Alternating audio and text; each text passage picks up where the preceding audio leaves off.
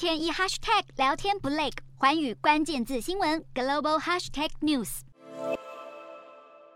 全球最强军事联盟北约的总部外飘扬着三十国国旗，而在他们之中还竖立起一支空着的新旗杆，相当显眼。欧洲时间四日，这支旗杆上将挂起北欧国家芬兰的国旗，象征北约正式纳入第三十一个会员国。与俄罗斯共享一千三百多公里边界的芬兰，自去年乌俄战争爆发后，成了全欧洲国安风险最高的国家之一。芬兰与邻国瑞典也因此放弃了数十年来的军事不结盟政策，申请加入。入北约，其中芬兰的入盟申请终于在上个月获得全体成员国批准。对这个军事联盟来说，是一项历史性战略转变，将让北约与俄罗斯的陆地边界扩大一倍。根据北约法规，只要成员国有需求，北约就必须派遣联军部队协防。北约军事委员会主席鲍尔当地时间二日指出，芬兰当局到目前为止都没有提出北约在芬兰领土驻军的要求，主要原因是俄罗斯并未在芬兰边境有集结部队的迹象。